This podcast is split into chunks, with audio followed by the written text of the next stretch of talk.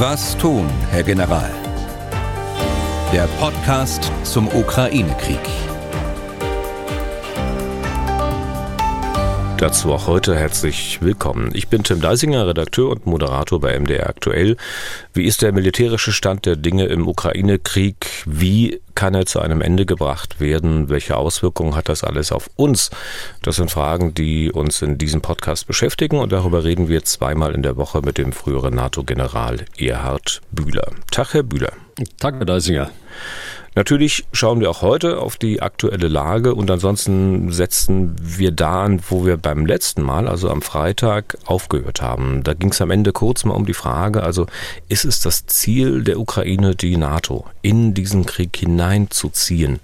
Darauf wollen wir heute ein bisschen ausführlicher eingehen, einhergehend mit der Debatte, ob es denn überhaupt eine Art Strategie des Westens in diesem Konflikt gibt, eine Art Ziel, dessen Erreichung irgendwie angemessen erscheint und an dem sich vielleicht auch orientiert, in welchem Maße der Westen die Ukraine unterstützt. Hörerfragen beantworten wir natürlich auch wieder. Und Bemerkung noch, wir zeichnen auf am Dienstag, 31. Januar, ist es wieder, naja, so kurz vor halb zwölf am Mittag. Am Anfang kurzes Dankeschön an Hörerinnen und Hörer fürs Mitmachen. Wir hatten ja beim letzten Mal aufgrund einer Hörerfrage äh, angesprochen, inwieweit denn bekannt ist, ob und wenn ja, was von den westlichen Waffensystemen bislang durch die Russen zerstört wurde. Herr Bühler, Sie hatten am Freitag gesagt, dass Ihres Wissens äh, von den hochwertigen Systemen, also HIMARS, Mars, äh, Panzerhaubitze 2000 und so weiter, eigentlich noch alles intakt ist, bis auf diese eine Panzerhaubitze, die ausgeschlachtet wurde. Und dann haben sie sozusagen die Schwarmintelligenz angesprochen und gesagt, also wenn da jemand einen anderen, vielleicht besseren Kenntnisstand hat, dann soll er sich mal melden. Gemeldet haben sich so einige, aber jetzt nicht um sie eines Besseren zu belehren, sondern mit dem Hinweis auf eine Website, auf der solche Verluste haarklein aufgelistet werden. Ich spreche das auch an, weil uns zu diesem Blog auch eine Frage erreicht hat, nämlich von Mathis Helle aus Potsdam. Komme ich gleich zu. Es geht um einen Blog, dessen vollständigen Namen, also ich nicht so recht aussprechen kann. Wenn Sie mögen, suchen Sie mal bei Google nach Oryx, also O-R-Y-X. Dann kommen Sie ganz schnell zu diesem Blog. So, Matthias Helle möchte wissen, wie Sie, Herr Bühler, die Qualität, die Güte der dort eingepflegten Daten beurteilen. Also ich nehme an, reingeschaut haben Sie ja bestimmt auch schon oft. Ne? Ja, also wir haben auch schon vor einigen Monaten äh, über diese und andere Internetseiten gesprochen, die die Verluste da aufführen. Aber vielen Dank, Herr Helle, für den Hinweis. Die Oryx, ich spreche es jetzt genauso aus wie Sie, ist eine Plattform, äh, die von zwei niederländischen Journalisten betrieben wird, besteht seit einigen Jahren und hat sich auf Analysen aus dem Verteidigungsbereich nicht nur bei der Ukraine, äh, sondern auch äh, weltweit spezialisiert, und zwar auf der Grundlage öffentlich zugänglicher Quellen. Sie listen, wenn wir jetzt in die Ukraine schauen, akribisch alle Verluste von Großgerät auf, also Panzern, Schützenpanzern, Artillerie, Flugzeugen, Hubschraubern.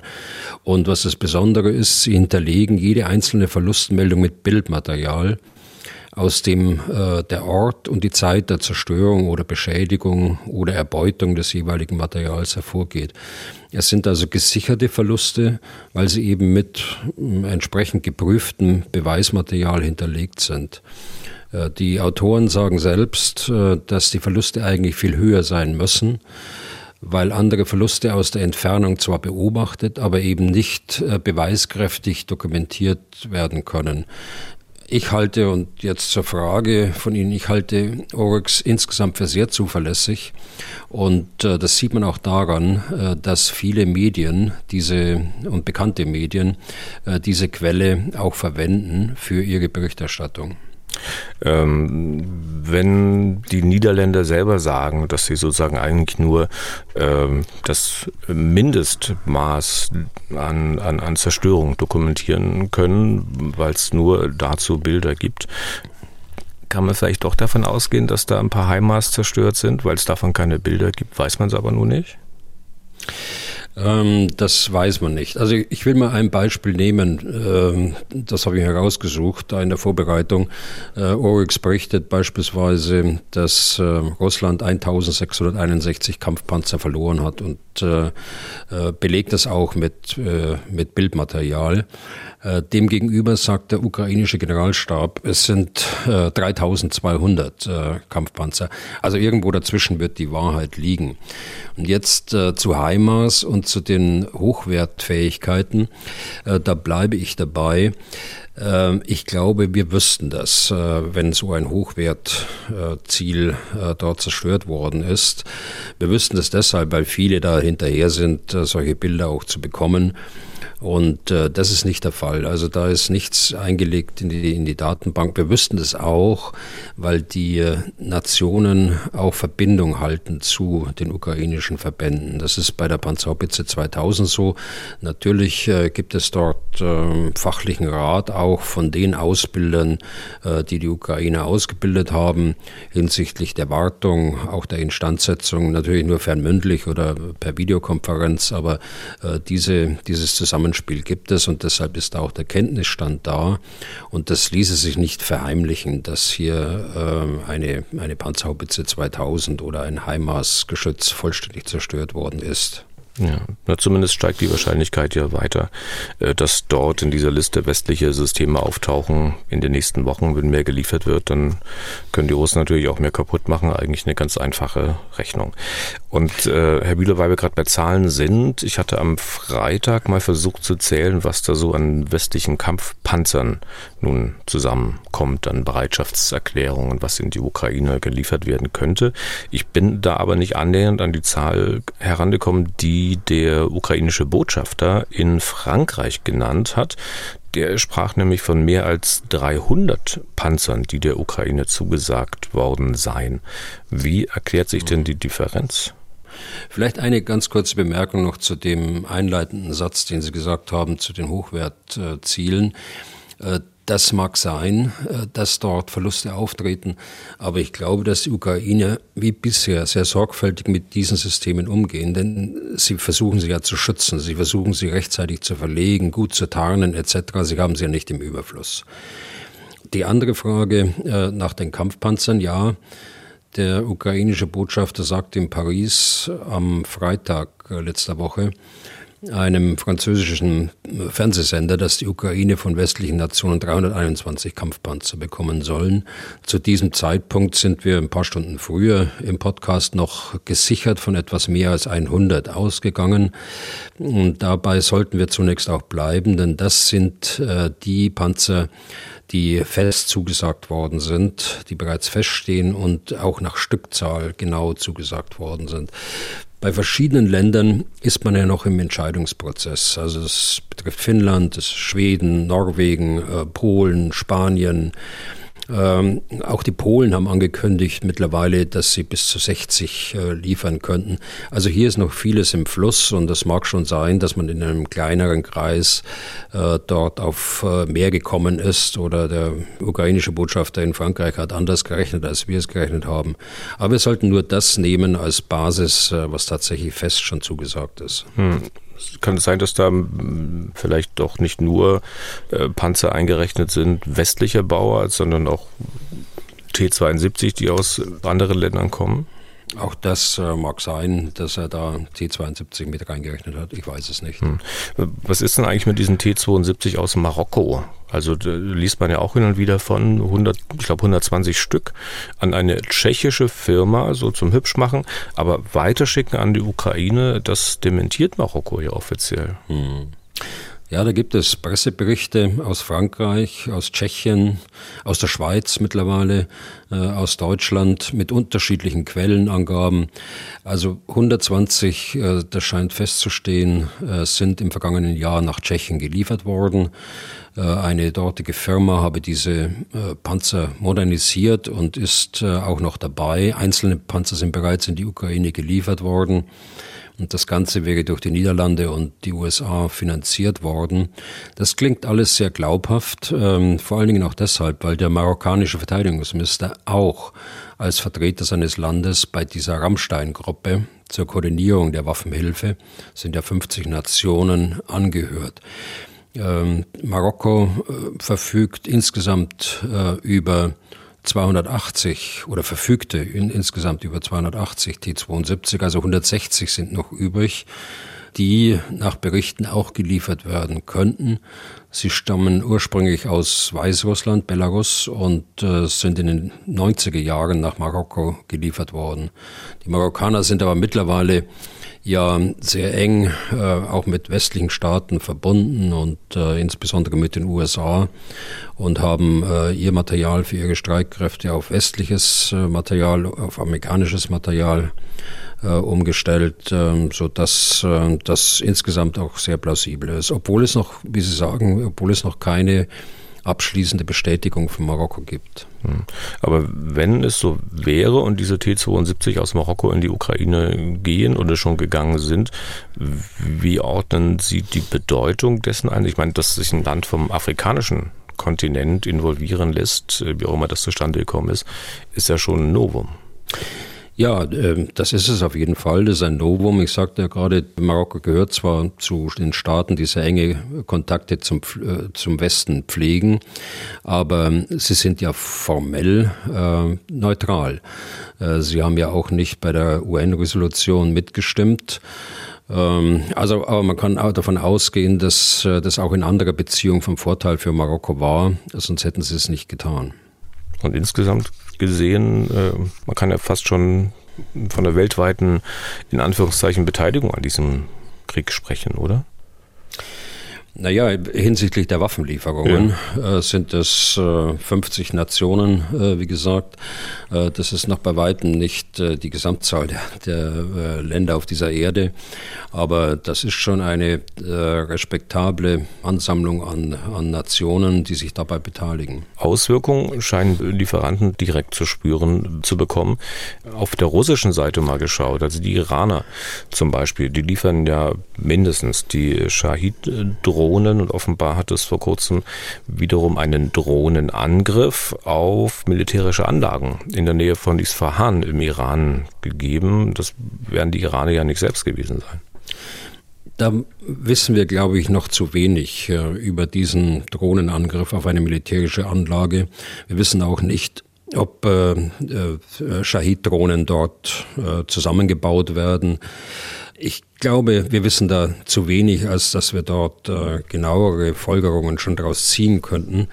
Es handelt sich ja um relativ kleine Drohnen der Berichterstattung zufolge, Quadrocopter, ähm, die irgendwo also im Zentraliran gestartet worden sind. Und zudem hat es zeitgleich weitere Anschläge gegeben auf eine Raffinerie im Nordwesten Irans, äh, eine Kaserne der Revolutionsgarden, die Schäden sind insgesamt nach iranischen Regierungsangaben äh, sehr gering.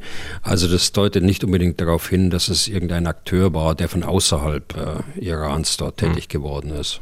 Aber nichtsdestotrotz, auch wenn man noch nicht so viel weiß, reichen ja solche Meldungen, dass sie manchen Menschen die Sorgenfalten wieder auf die Stirn bringen, wenn es den Iranern durch wen auch immer passiert, ist es vielleicht nur eine Frage der Zeit, bis auch äh, eine Einrichtung in Deutschland betroffen sein könnte mit einem ja, Drohnenangriff, den man dann auch nicht wirklich zuordnen kann?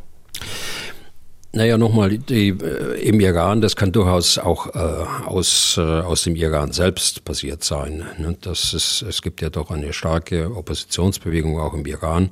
Das muss also kein Akteur von außerhalb gewesen sein. Aber natürlich, äh, Drohnenangriffe, das äh, kann passieren, ist sehr unwahrscheinlich in Deutschland. Ähm, aber da sind wir wieder bei dem grundsätzlichen Punkt einer, einer wehrhaften Demokratie, die den Schutz unserer Bevölkerung und unserer Einrichtungen nach innen wie außen im Blick Blick haben äh, sollen. Und das sind wir wieder bei unseren bekannten Defiziten in der Luftverteidigung. Aber gegen Drohnen, so kleine Drohnen, da ist es sehr schwer, sich wirklich zu verteidigen. Und so wie es aussieht, müsste man natürlich schauen, dass auch in Deutschland äh, offenbar nicht nur rein militärische Anlagen äh, geschützt werden, auch vor solchen Angriffen, sondern auch ähm, militärische Produktionsanlagen, wie Rheinmetall, KMW oder was auch immer. Wissen Sie da was, ob es da äh, Bemühungen gibt? Naja, es gibt schon, es gibt Konzepte auf jeden Fall, um Flughäfen zu schützen beispielsweise. Äh, das macht man nicht unbedingt ja mit, mit Waffen, sondern das äh, macht man mit Störsendern, die dann zur Folge haben, dass die, dass die Drohnen nicht mehr gesteuert werden können und deshalb auch zu Boden gehen. Also da gibt es Konzepte dazu, da gibt es auch vereinzelte Planungen und äh, vereinzelt auch bereits vorhandene Störkonzepte gegen solche Drohnen. Aber da haben Sie schon recht, dass man äh, äh auf äh, längere Zeit, auf längere Sicht äh, dort auch äh, Maßnahmen ergreifen muss, um die kritische Infrastruktur, Kraftwerke beispielsweise und anderes äh, vor solcher Bedrohung zu schützen. Okay. Herr Bühler, schauen wir mal auf die aktuelle Lage. Wir machen es am besten wie auch die letzten Male schon. Sie geben mal einen groben Überblick und äh, wenn es dann den einen oder anderen Punkt gibt, äh, den wir uns näher anschauen sollten, dann tun wir das einfach. Also ich will heute mal äh, beginnen mit Belarus. Ähm, Belarus hat ja immer eine Rolle gespielt, auch in den letzten Wochen, weil dort äh, doch eine beachtliche Zahl von, von russischen Soldaten stationiert sind und äh, man hat da immer eine Bedrohung auch äh, für die Ukraine äh, gesehen von einigen Seiten. Ähm, deshalb das, das Update dazu. Äh, die neuesten Zahlen sind, dass man etwa 5000 Soldaten, russische Soldaten in Belarus noch vermutet. Das waren mehr. Man hat erst kürzlich eine Division, die dort ausgebildet worden ist und mit Reservisten befüllt worden ist, äh, in den Bereich Luhansk verlegt, äh, deshalb nur noch in Anführungsstrichen etwa 5000. Äh, dort findet nach wie vor Ausbildung statt, Integration von mobilisierten Reservisten. Dort findet statt Instandsetzung, weil offensichtlich die Instandsetzungskapazitäten in Russland nicht ausreichend sind. Auch Instandsetzung von langzeit gelagertem Material, das aus Depots herangeführt wird aus Russland. Und natürlich äh, ist dieses Potenzial, das dort ist, äh, wird es auch immer genutzt, äh, damit äh, die Ukraine Kräfte an der Grenze einsetzen muss, um die Grenze zu überwachen. Und dadurch werden natürlich auch Kräfte gebunden, die an anderer Stelle dann nicht verfügbar sind. Aber eine unmittelbare Bedrohung äh, geht von Belarus zurzeit nicht aus, mit Ausnahme der äh, Raketenangriffe, die teilweise eben auch aus Belarus auf Ukraine geführt werden. Okay, dann schauen wir mal auf die anderen Bereiche, in denen äh, wirklich gekämpft wird. Ja, das äh, gekämpft wird äh, im Augenblick vom Norden äh, über die Mitte bis ins südliche Donetsk und zwar schwere Kämpfe auch unter äh, Artilleriebeschuss, unter Luftangriffen, äh, Mehrfachraketenwerfer, die dort eingesetzt werden, die frontnah die Städte und Dörfer auch beschießen. Da gibt es eine ganze lange Liste von Städten und, äh, und Dörfern, die da äh, in den letzten zwei Tagen da betroffen äh, wurden. Äh, Im Norden äh, Svatove, äh, hier gibt es ukrainische Angriffe, äh, zwar kaum Raumgewinn. Äh, in Kremina ist eine schwierige Lage für die russische Armee, aber auch dort äh, gibt es russische Gegenangriffe, um aus dieser schwierigen Lage wieder rauszukommen. Interessant ist gerade in Luhansk die ukrainischen Angriffe mit HIMARS und anderen weitreichenden Systemen äh, im Bereich Luhansk, also hinter der, der Front auf logistische Einrichtungen, Führungsstellungen, Bereitstellungsräume der Russen. Also genau das Muster eigentlich, das wir gesehen haben im Oktober, November als die ukrainische Armee äh, die äh, russische Armee aus dem Bereich äh, Cherson vom Westufer des Dnieper dann vertrieben hat. Es gibt dort eine, eine Meldung aus Russland, dass bei einem dieser HIMARS-Angriffe auch ein Hospital getroffen worden ist in Novo Aidar. Da wissen wir allerdings noch zu wenig, obwohl es erste Bilder auch von Zerstörung geben soll. Die Ukrainer haben das abgestritten. Sie haben gesagt, sie verüben keine Kriegsverbrechen.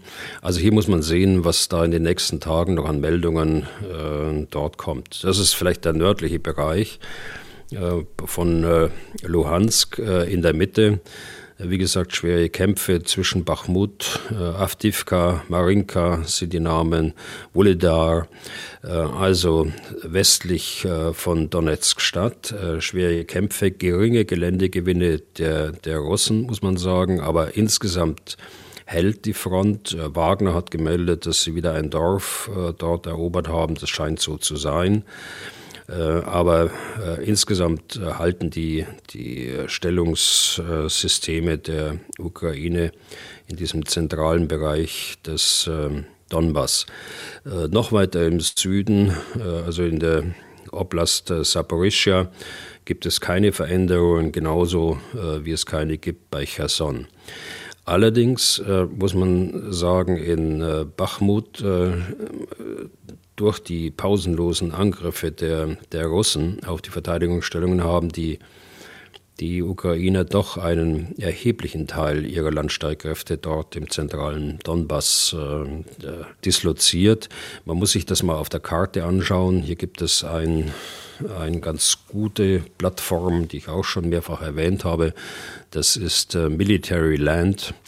Weniger von den Inhalten her, äh, von, den, von den geschriebenen Inhalten, sehr plakativ, äh, aber äh, vor allen Dingen wegen des Kartenmaterials und der doch relativ äh, genauen Aufzeichnung der ukrainischen Kräfte. Vielleicht können wir zu Bachmut noch mal zwei Sätze mehr sagen. Sie hatten erwähnt, äh, Wagner-Leute hätten dort wo ein Dorf äh, erobert. Ähm, es gab ja aber auch Meldungen, dass man von russischer Seite die Wagner-Leute jetzt offenbar für so erschöpft hält, dass man sie nach und nach ersetzt durch reguläre russische Truppen. Ist das an dem?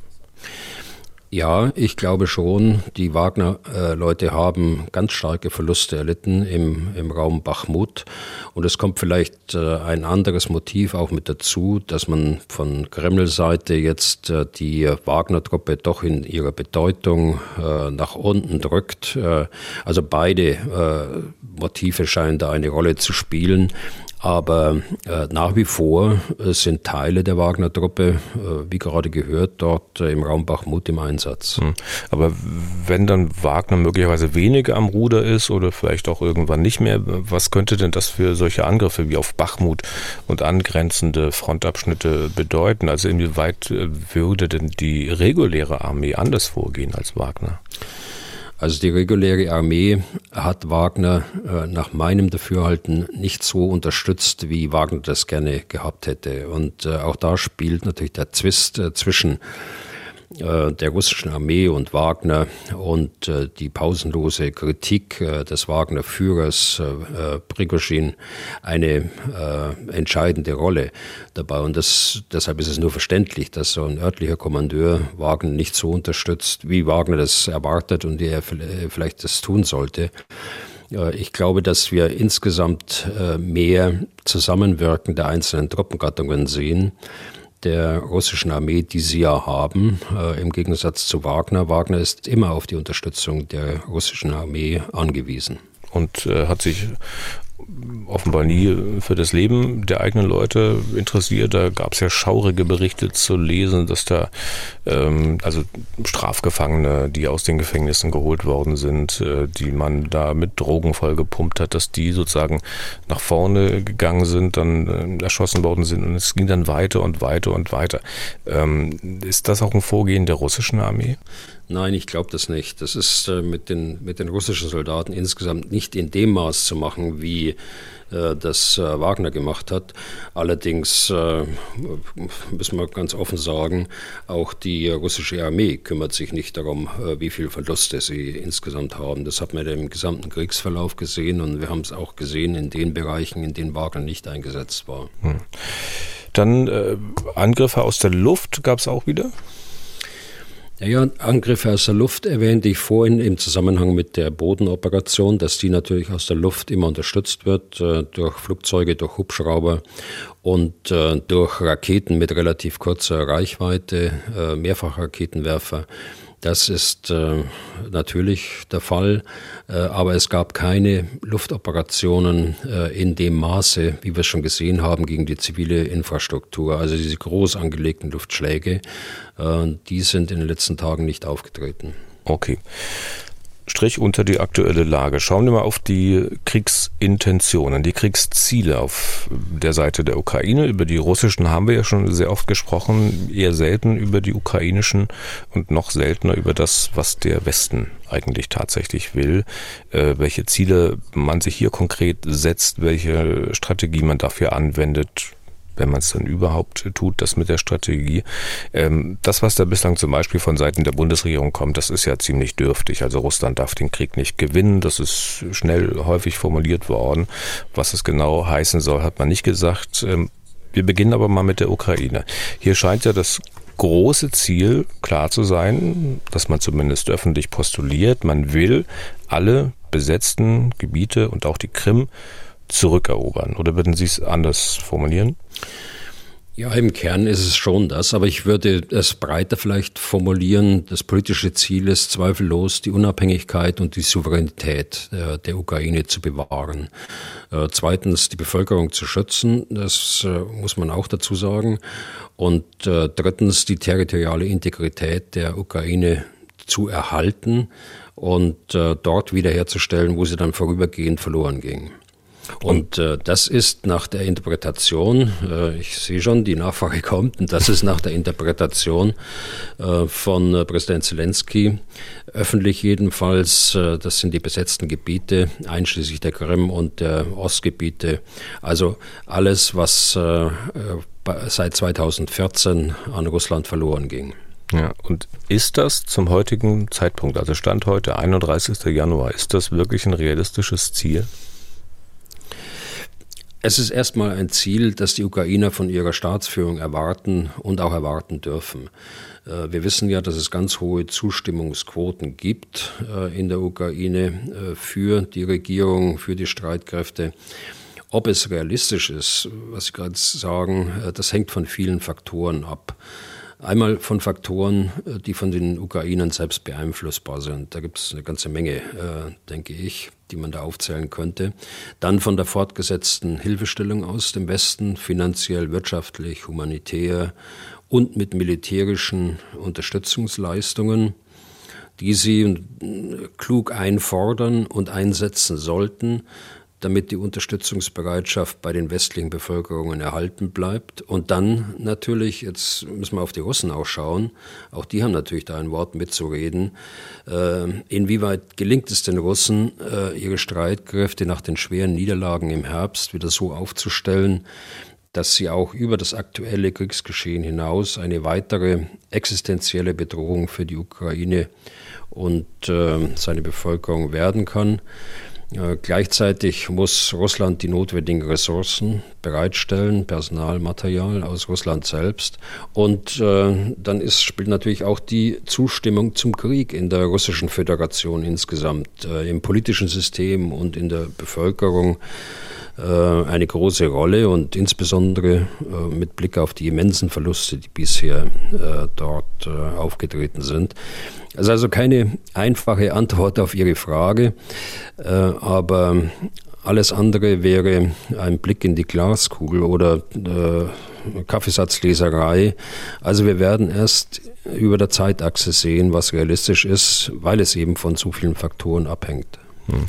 Sie haben ja das öftere mal gesprochen von einem Kampf um Zeit, den Putin quasi kämpft. Im Umkehrschluss äh, dann natürlich von einem Kampf gegen die Zeit, den die Ukraine kämpft. Und ähm, dazu hat uns David Faas eine kurze Frage geschickt.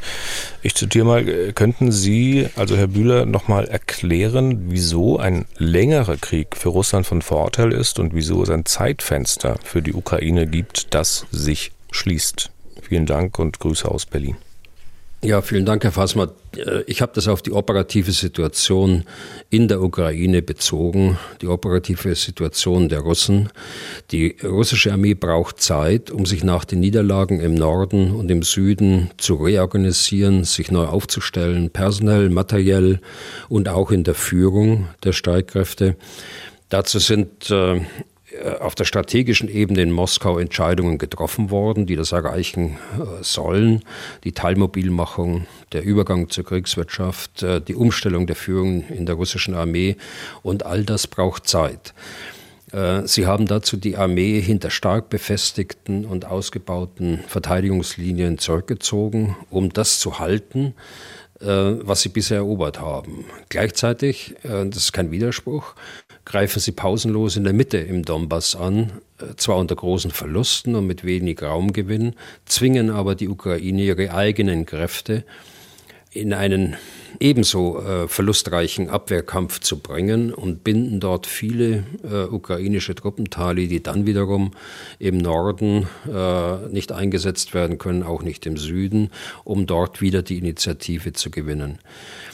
Die ukrainische Führung sieht das natürlich und äh, deshalb kämpft sie äh, gegen die Zeit.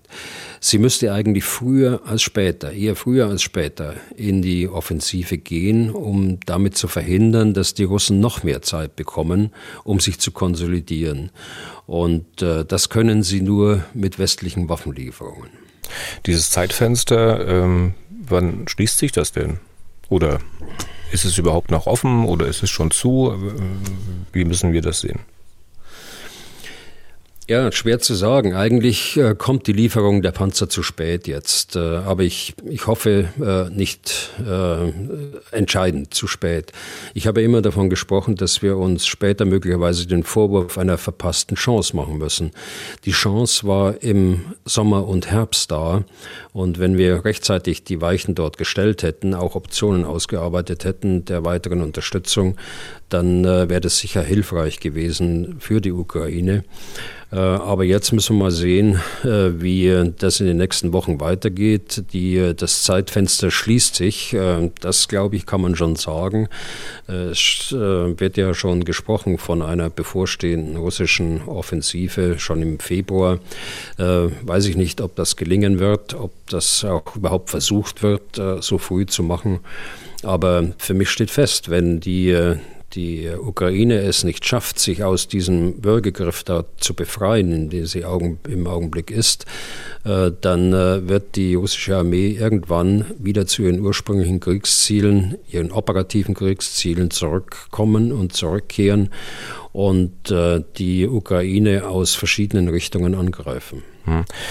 Herr Bühler, ich überlege gerade, ob es eigentlich einen Unterschied gibt zwischen zu spät und entscheidend zu spät. Sie haben da gerade einen Unterschied gemacht äh, äh, oder ist dieses, dieser kleine Unterschied quasi nur noch das Quäntchen Hoffnung, dass Sie da eigentlich auch haben? Naja, äh, man ist ja immer optimistisch und äh, in dem Fall bin ich optimistisch, dass es den, den Ukrainern gelingt, sich dort zu befreien und wieder die Initiative zu ergreifen. Ähm, da ist ein Stück weit Unsicherheit auch dabei, weil, äh, weil sie es nie genau vorhersagen können, was dort passiert. Ich mache nur aufmerksam auf dieses generelle Dilemma, in dem die Ukraine steckt. Äh, sie weiß, es kommen weitere westliche Waffen, die würden sie entscheidend verstärken. Sie weiß aber eben auf der anderen Seite auch, und sie sehen das viel besser als wir, dass das Fenster zugeht. Aber mit Optimismus Optimismus ist ja gut und schön, aber in solchen Fragen ist doch eigentlich eher, ich sag mal, eher bisschen Realismus angebracht. Ne? Auch, wir können ja auf den Realismus, den möglichen oder auch nicht äh, möglichen Realismus in der ukrainischen Führung schauen. Ähm, wenn Zelensky verkündet, das Jahr 2023 werde das Jahr des Sieges sein, ähm, ja, ist das realistisch? Glauben Sie daran als jemand, der, wir haben es ja gerade gesprochen, der mit dem Herzen natürlich bei den Ukrainern ist, der aber natürlich einen nüchternen Blick für die Lage hat. Ich weiß es nicht, ob das Jahr 2023 das Jahr des Sieges sein wird. Äh, ich habe ja gerade die Faktoren aufgezählt, die dabei eine Rolle spielen. Und ich habe gesagt, das ist Kaffeesatzleserei, was wir mhm. dann äh, betreiben würden. Äh, das wollen ja Sie nicht und das will ich auch nicht. Aber solche Aussagen müssen eben auch unter dem Gesichtspunkt gesehen werden, dass der Präsident Zelensky mehrere Adressaten hat. Er muss seinem eigenen Volk Hoffnung machen. Er muss die Militärs auch führen und sie bestärken in ihrem Ansatz oder auch kritisch hinterfragen in ihrem Ansatz, wie auch immer. Und äh, er muss äh, Zuversicht ausstrahlen und so weiter, äh, nach innen wie auch in den Westen hinein. Er muss äh, drohen gegenüber Russland, äh, muss sagen, also wir fühlen uns stark genug, dass wir es machen können. Also deshalb würde ich da nicht jedes Wort auf die Waagschale legen, gerade unter der Anspannung eines solchen Krieges, in dem der Mann steckt, äh, jetzt seit mittlerweile einem Jahr. Äh, so man muss auch eben berücksichtigen, wen meint er gerade mit seiner Aussage. Mhm. Und da glaube ich, dass es eher nach innen gerichtet ist und der Zuversicht und Hoffnung ausstrahlen will. Gibt aber Forderungen natürlich auch nach außen. Ich will mal auf dem Realismus noch ein bisschen beharren, äh, der Rationalität. Äh, wie ist das, wenn wir da Dinge hören ähm, in Sachen Waffenforderungen aus der Ukraine, Kampfflugzeuge? Also hier geht es mir jetzt nicht um die MiG-29, sondern auch beispielsweise F-16, dann Langstreckenraketen, U-Boote. Herr Bühler, ist denn wirklich denkbar, dass die Ukraine irgendwas von diesen Dingen aus dem Westen tatsächlich bekommt? Also und, machen alle diese Forderungen auch wirklich Sinn? Also jenseits des Militärischen, äh, so will ich vielleicht mal anfangen, äh, es macht natürlich keinen Sinn, unmittelbar nach der Kampfpanzerentscheidung Flugzeuge oder gar U-Boote zu fordern. Äh, es ist sogar ausgesprochen unklug. Äh, da muss man sich wirklich fragen, ob ähm, der jetzige Vize-Außenminister Melnik der Ukraine nicht mehr schadet als nutzt mit seinen äh, Twitter-Äußerungen, die ja auch, äh, habe ich auch schon mehrfach gesagt, begründungsfrei dann auch sind. Ähm, die Antwort äh, auf diese rhetorische Frage kann ich auch gleich geben. Äh, ich meine, dass er der Ukraine schadet, äh, weil hier in, in Deutschland und auch in anderen Ländern einfach die Gefahr besteht, dass man von der Unterstützung abrückt, genau aus diesem Grund. Und äh, wenn es äh, um seine Forderungen nach U-Booten geht, äh, da muss ich noch eine Steigerung des Wortes unklug finden. Das will ich, will ich aber gar nicht aussprechen jetzt. Schauen Sie, äh, U-Boote können ja äh, wie wir wissen, nur im Schwarzen Meer eingesetzt werden. Äh, Bosporus äh, ist gesperrt durch die Türkei durch den Krieg.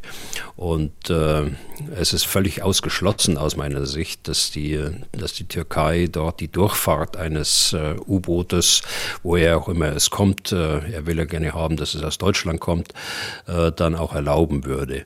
der zweite Punkt ist, ähm, die ukrainische Marine hat keine U-Boote mehr. Äh, das letzte U-Boot äh, oder ihr einziges U-Boot, muss ich eigentlich sagen, äh, wurde 2014 aufgegeben und von den von, den, von der russischen Marine erbeutet, als die Krim besetzt worden ist. Also sie haben gar keine U-Boot-Besatzungen mehr, die nur im Ansatz äh, in der Lage wären, ein solches komplexes Waffensystem dann auch zu bedienen. Äh, es würde sehr lange dauern, dass man äh, so ein modernes U-Boot so auch beherrscht, selbst wenn es dort irgendwie reinfahren könnte. Und die Diskussionen, die ich da miterlebt habe, dass man so ein U-Boot auch auf dem Landweg verlegen könnte. Da geht es dann schon ins Groteske. Also äh, deshalb sage ich, diese, diese äh, Forderungen jetzt unmittelbar nach dieser doch sehr wichtigen Entscheidung, die aber auch äh, sehr schwierig war, ganz offensichtlich zu treffen auf der politischen Seite, äh, solche, solche Forderungen zu stellen, die dann auch militärisch überhaupt keinen Sinn machen, äh, das ist schon wirklich fragwürdig.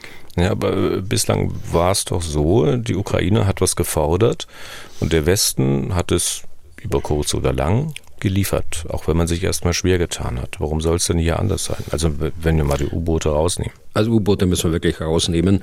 Äh, Flugzeuge, ja, Flugzeuge machen ja durchaus Sinn. Äh, jetzt mal wieder äh, militärisch betrachtet. Äh, sie brauchen Ersatz für ihre Flugzeuge. Äh, sie haben etliche verloren. Sie fliegen ja äh, die MiG-29, ehemals sowjetisches Modell. die MiG-29 wird zum Beispiel in Polen auch noch geflogen. Sie kamen ja aus der NVA, ist dann die MiG-29 eine Zeit lang in der Bundeswehr geflogen und dann für einen geringen Preis an Polen abgegeben worden. Also das ist schon eine Option, die militärisch Sinn machen würde, dass man äh, Verluste ersetzt bei der Ukraine mit ähm, ehemals sowjetischen Mustern.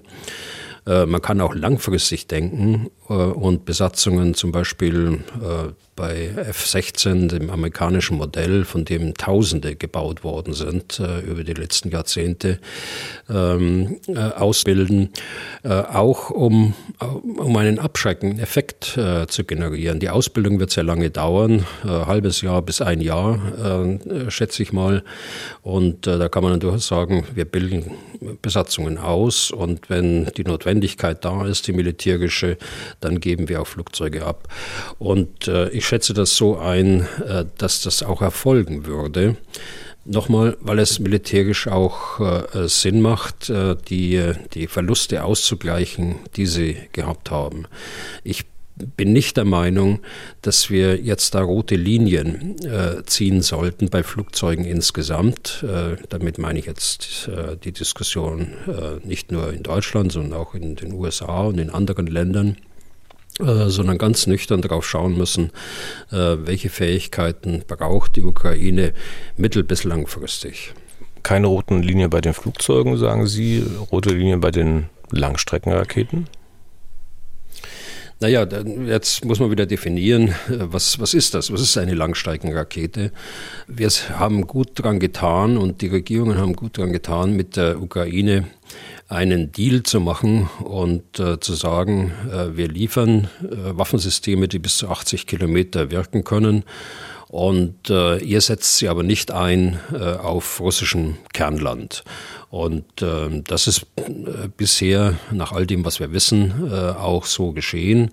Und das wird auch zukünftig auch so bleiben bei, bei westlichen Waffensystemen. Äh, aber ich kann mir durchaus vorstellen, dass man von 80 auf 160 Kilometer, 200 Kilometer geht. Solche äh, Raketen gibt es auch für die Mehrfachraketenwerfer.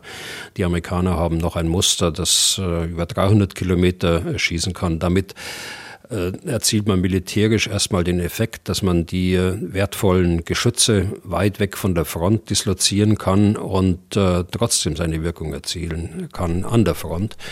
Äh, also das macht militärisch schon Sinn, aber eben mit dieser Einschränkung, äh, dass sie auf Kernland nicht eingesetzt werden sollte. Und damit, äh, dabei sollten wir auch bleiben, obwohl natürlich solche Ziele dann auch legitim sind.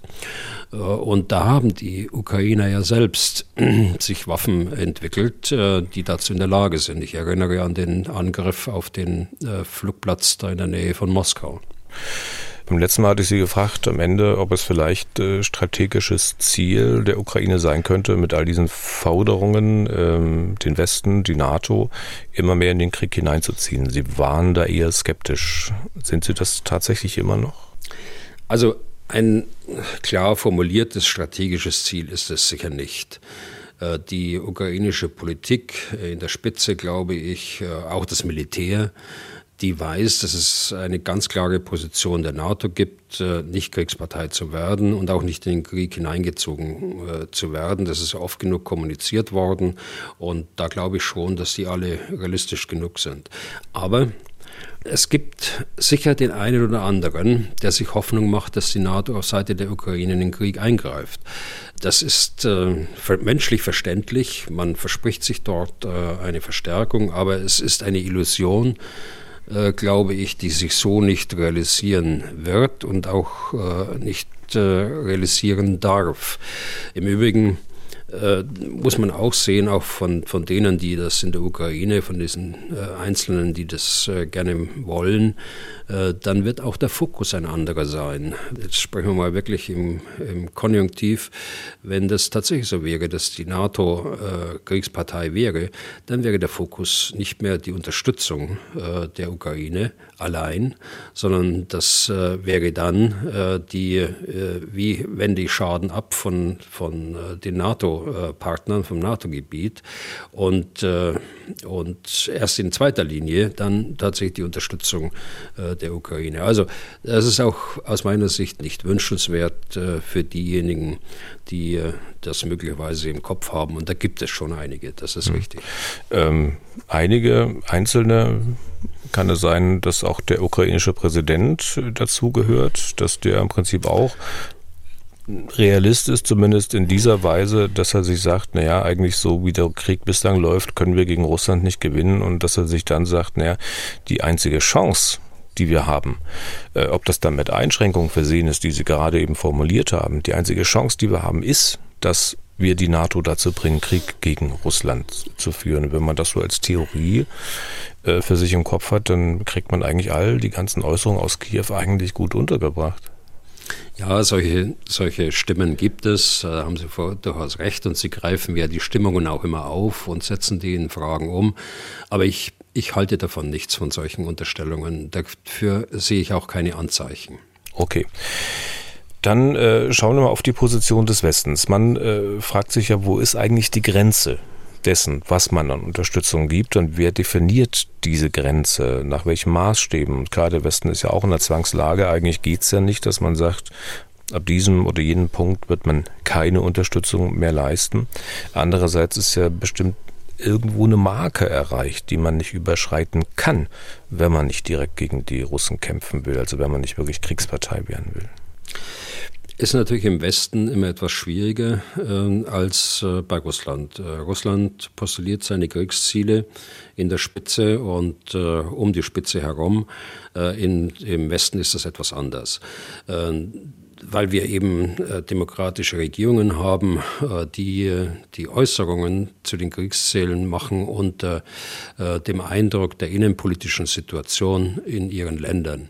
Aber ich will mal sagen, äh, Konsens ist doch das, was wir gerade schon besprochen haben. Die NATO darf keine Kriegspartei werden. Äh, wir wollen uns nicht in den Krieg hineinziehen lassen.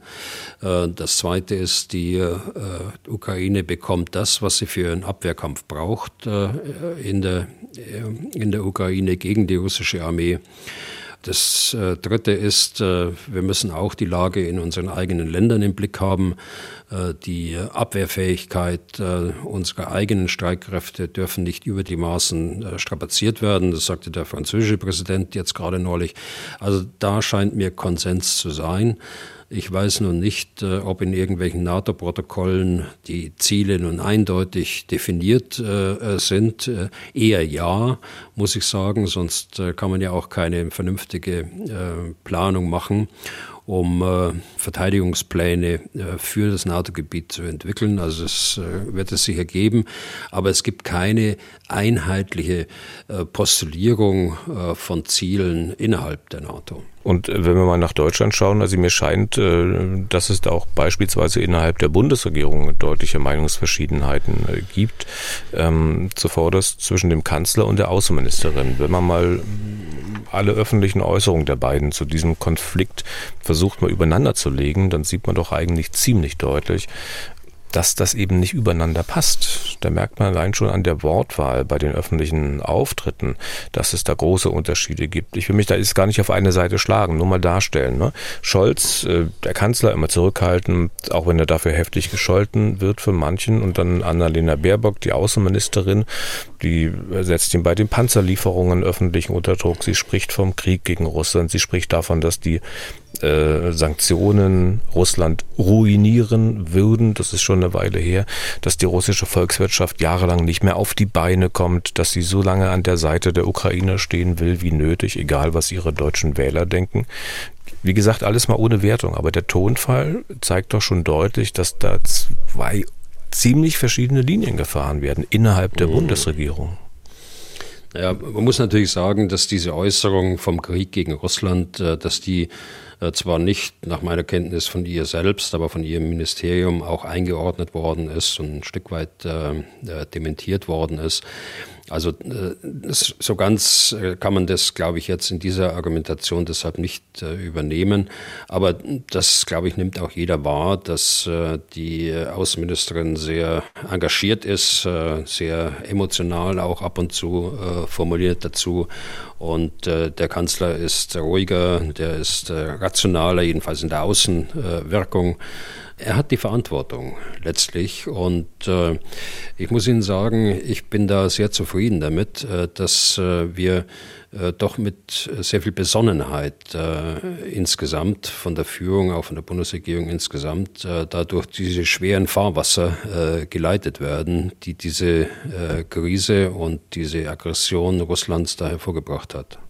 Ähm wenn man mal wieder ein bisschen rauszoomt äh, und andere Staaten anschaut, Herr Bühler, erkennen Sie denn irgendein klares Ziel, das der Westen auch mal formuliert hat? Also eines, das jetzt nicht schon dreimal weich geklopft wurde, dass man also wirklich noch erkennen kann. Ich meine, es leben ja äh, zig Millionen in der Europäischen Union und wenn das dann nur in irgendwelchen NATO-Papieren versteckt ist, dann haben die ja auch nichts davon. Nein, aber äh, die Quintessenz daraus, das sind eben diese drei, vier Überschriften, die ich gerade zitiert habe, äh, von dem Vermeiden als Kriegspartei dort äh, in den Krieg einzutreten äh, bis hin äh, zur eigenen Verteidigungsfähigkeit. Äh, da scheint mir schon Konsens zu sein in den bei den Bündnispartnern, obwohl es dann in der, in der Außenwirkung äh, ab und zu mal ähm, andere Stimmen gibt. Äh, gerade die Osteuropäer äh, fallen ja dadurch auf, dass sie äh, jedenfalls öffentlich dann risikobereiter erscheinen. Aber nochmal, äh, das wird auch vor dem Hintergrund ihrer innenpolitischen Lage, stehe ich vor Wahlen äh, und was auch immer dort eine Rolle spielt, geschehen. Das ist so in Polen, äh, das ist in anderen Ländern genauso, das ist in der Türkei so, äh, dass äh, die Maßnahmen blockiert werden, die man gemeinsam eigentlich beschließen müsste, Stichwort Finnland und Schweden. Also mit dem müssen wir leben als demokratische Gesellschaften, denke ich. Wir haben nicht die Situation, dass nur einer die Kriegsziele bestimmt, so wie das in Russland der Fall ist. Ja, aber sind das, was Sie gerade genannt haben, hier Kriterien sozusagen, an denen man das Handeln orientiert und eher keine Ziele? Sehen Sie denn irgendjemand, der mal eine Vorstellung geäußert hat, wie das alles enden soll? Also außer vielleicht Henry Kissinger, der ja zumindest mal konkrete Vorschläge macht. Naja, äh, auch das ist verständlich. Äh, ich meine, wenn äh, aktive Politik heute ein Ziel formuliert, dann wird es daran gemessen. Und deshalb scheut man sich natürlich auch, solche Ziele eindeutig zu formulieren. Das muss man sagen. Natürlich, was ich gesagt habe, das sind Kriterien, aber es sind eben Kriterien, die in die Richtung des, der Zielsetzung insgesamt führen. Naja, man ist immer so schnell äh, bei der Hand mit einer Formulierung wie also die Entscheidung darüber beispielsweise, ob äh, die ob verhandelt wird und wann verhandelt wird oder dieses und jenes, das liegt halt ausschließlich bei den Ukrainern. Ähm, ist das wirklich so, Herr Bühler?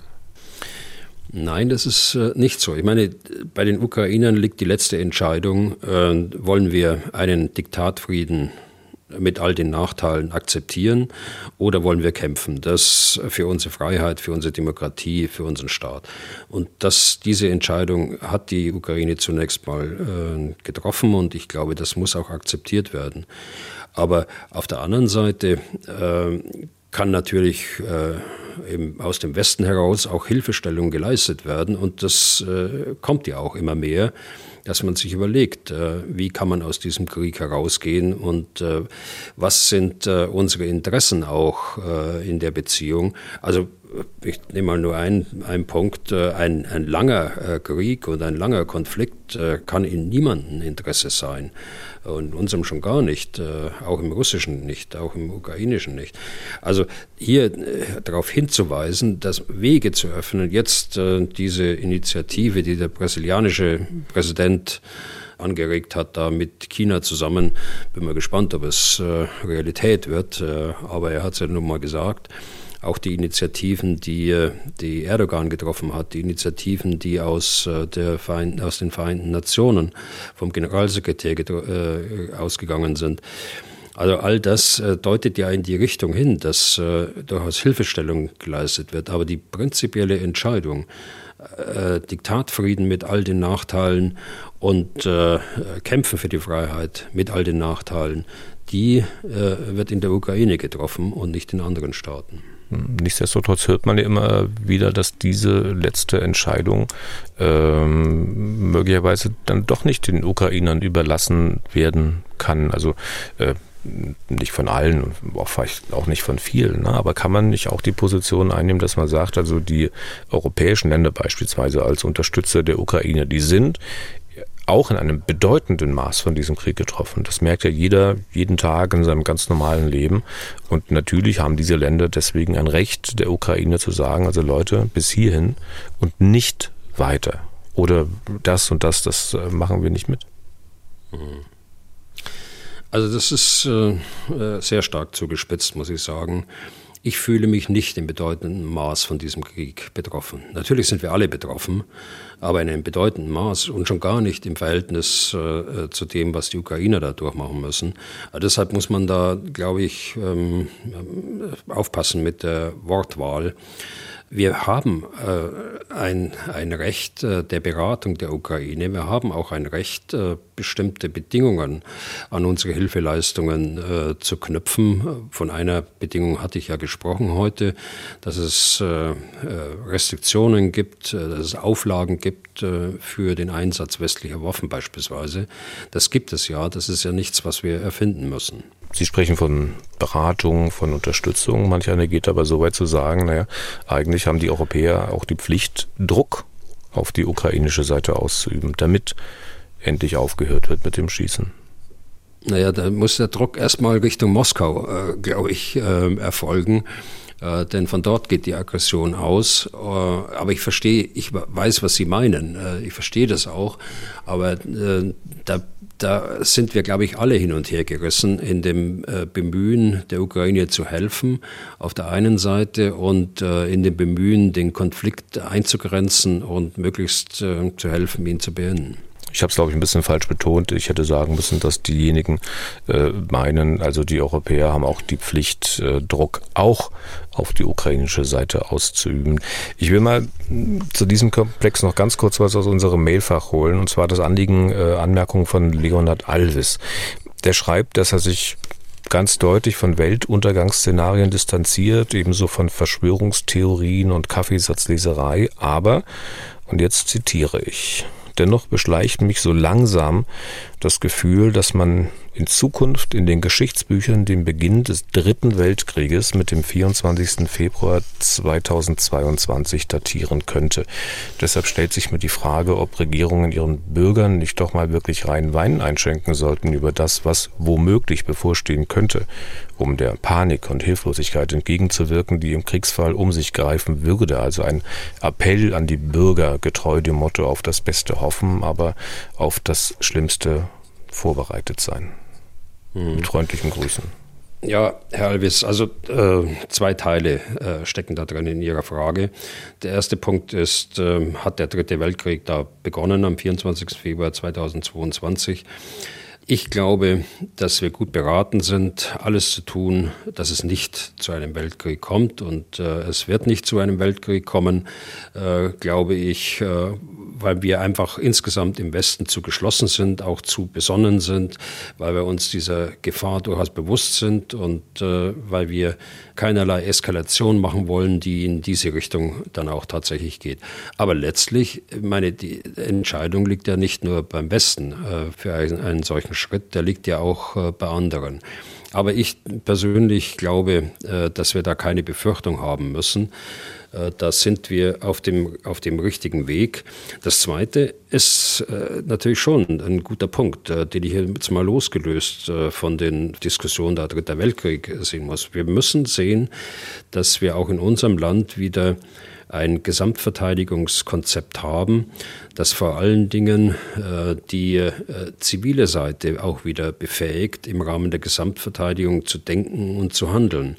Also ich äh, sage, die, die äh, Sanitätsversorgung, äh, die Elektrizitätsversorgung, verschiedenste äh, Sicherstellungsgesetze, äh, die wir ja alle hatten, äh, mal, die zum Teil ja noch aktiv sind, aber einen, einen Neustart sozusagen bräuchten eigentlich. wir haben auch noch kein Konzept. Wir haben ein Konzept für die Bundeswehr, für die militärische Seite. Wir haben äh, ein äh, äh, ziviles Konzept in Ansätzen, aber wir haben noch kein übergreifendes Konzept für die Gesamtverteidigung. Das sind uns andere Länder wie Norwegen, wie Finnland und andere in, innerhalb der NATO weit, weit voraus. also bei uns wird das immer reduziert auf das Militärische, ist es aber nicht, sondern es muss ein gesamter Ansatz sein und darauf weisen Sie zu Recht hin. Das klingt ganz danach, als ob wir uns demnächst mal ein bisschen ausführlicher mit diesem Thema beschäftigen müssen. Ich habe noch eine Menge Fragen ja eigentlich auf dem Zettel, aber wenn ich an die Uhr gucke, dann äh, müssen wir auch die wieder ein bisschen schieben. Wir sind durch für heute. Vielen Dank für Ihr Interesse. Wenn Sie auch Fragen an Herrn Bühler haben, dann schreiben Sie an general.mdraktuell.de oder rufen Sie uns an unter 0800 637 3737. Was tun, Herr General? Gibt es auf mdr.de, in der ARD Audiothek und überall da, wo es sonst noch Podcasts gibt. Herr Bühler, wir sprechen uns am Freitag wieder. Dann zur Ausgabe, ich glaube, 89 dieses Podcasts. Bis dahin und vielen Dank für heute. Ja, gern geschehen, Herr Deisinger. Bis Freitag. Was tun, Herr General? Der Podcast zum Ukraine-Krieg.